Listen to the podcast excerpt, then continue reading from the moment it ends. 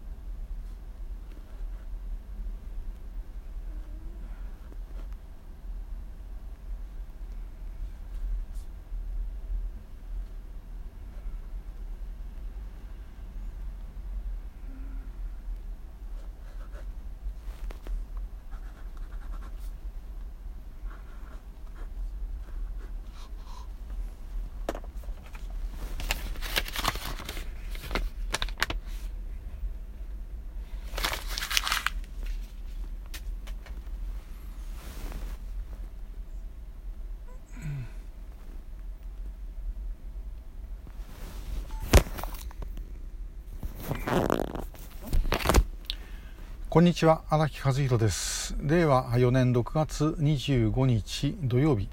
ショートメッセージの第812号をお送りします。6月25日というのは、まあ、私らにとってはもう忘れられないというか私はまあその頃生まれてないんですが朝鮮戦争の開戦の日になります1950年昭和25年、えー、6月25日に北朝鮮の人民軍の南進によって朝鮮戦争が引き起こされます。えーまあ、この朝鮮戦争というのは本当にですねさまざまなあの教訓とかいろんな、まあ、研究対象ともうずっとなっているわけですけども、まあ、いろんなことがあの言えると思います。で、えーまあ、今日は、まあ、その中の一つのお話です。えー、錯誤ということでですねこの朝鮮戦争ではいろんな意味での、まあ、勘違いが起きます。その勘違いの最大のものっていうのは戦争を始めたキム・イルソンにあるわけです、えー、アメリカは参戦しない。それから南に行けば南の民衆は大歓迎して自分たちと共に立ち上がるというふうに考えて、えー、だから大丈夫だと。いうふうにスターリンと毛沢東を説得しそして了解を得て戦争を始めます。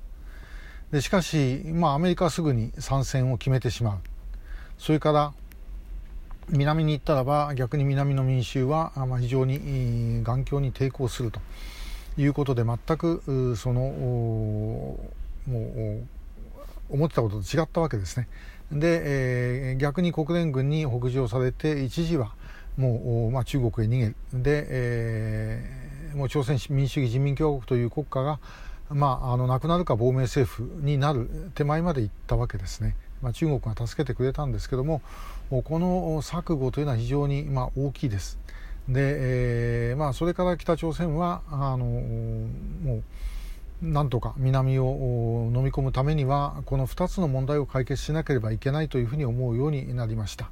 でアメリカと直接交渉して関係改善しで、えー、そうなると在韓米軍のいる根拠がなくなるから在韓米軍が撤退すると。で一方で、えー、韓国の中に、えー、そういう工作機関工作員を送り込んで、えー、そして、えー、韓国の中で内乱状態を起こしてで、えー、北に助けを求めた民衆が独裁政権に抵抗して北に助けを求めたということで、えー、北から攻め込むと。で、えー、アメリカにはあ、まあ、もうこれは民族内部の問題だからあ干渉するなと言って、えー、参戦をさせないようにすると、まあ、一応こういう筋書きがあのその後北朝鮮がやろうとしたことだったんですね。でこれはまあもう完全にできるわけないんですけども今でも決してやめたということではない、えー、ということです。まあ、そういうような、まあ、あの錯誤が山ほど、えー、存在をして、まあ、これによって悲劇が起きた、えー、ということでもあります。で、えー、もう一つの錯誤があるんですね。これ何かっていうとマッカーサーです。えー、マッカーサーはあの国連軍の総司令官に指名されて、えー、そして、えー、インチョン上陸作戦を1950年の9月15日に成功させますでインチョンって遠浅の海岸ですよねご存知の方あのインチョンの国際空港入るときに下見れば分かりますけどもすごい遠浅の海岸で、えー、上陸作戦には適してない場所ですね、まあ、だから逆にその北朝鮮軍の方は、まあ、手薄になってたと。でそこへ横から入っていってですね、えー、まあ、その戦線を分断すると、まあ、これでもう完全に、人民軍の方は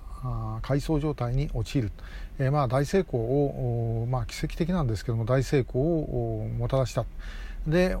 マッカーサってもともとすごい権威主義的な人ですからこれでまああのもう俺はヒあのヒーローだということで盛り上がってしまってですね。で、えーまあ、結局その38度線を越えて、まあ、どんどん北へ、向かうと。で、えー、もうこれで、えー、朝鮮半島を大韓民国として統一してで、あわよくば、まあ、中国の体制にもですね、えー、ひびを入れられると。まあ、中あの中華人民共和国政府できたばっかりですから、えーまあ、そんなことも考えたのかもしれません。で、えーまあ、中国軍がアメリカにですね対抗するなんてことはありえない。だから中国は参戦しないというふうに思い込んでた。で、えー、周りもですねあのそういう情報はあったんですけども、まあ、親分にあげると機嫌悪くなるんで、えー、要はあげなかった。で結果的に10月の下旬うん中国の人民義勇軍が参戦をしてお叱りされると。いうことになります。これまあとんでもない誤算なんですね。それでまあ頭に来たマッカーサーは、まあ、原爆使うかもしれないみたいなことを言ってクビになる、えー、ということです。まあ、この間、まあ、もちろんいろんなことがあったわけですからそんなあんまり単純に言えないかもしれませんけども、まあ、ともかくこの朝鮮戦争で、えー、キム・イルソンとマッカーサーのそれぞれの誤算、えー、というのはですねかなり大きなあの転換をもたらしているというふうに言えるんではないかと思います。えー、戦争ってそれによってですね多くの人たちの命が失われるものなんですけどもそういうところだからこそ逆にこんなこともいろいろあるんではないだろうかと思います。えー、戦士を考える時にあのまあ、いつも注意はしてるんですけどそこで戦った人たちっていうのは本当にあのその間違いがあろうが何だろうがですね命かけて必死にやるわけですから、えー、そのことをあまりバカにしたいとかですねするべきではないだろうというふうには思います。でその上でやっぱり教訓は得るべきだろうというふうに考える次第です。今日は朝鮮戦争開戦の日にちなみまして、えー、朝鮮戦争のお話でした。今日もありがとうございました。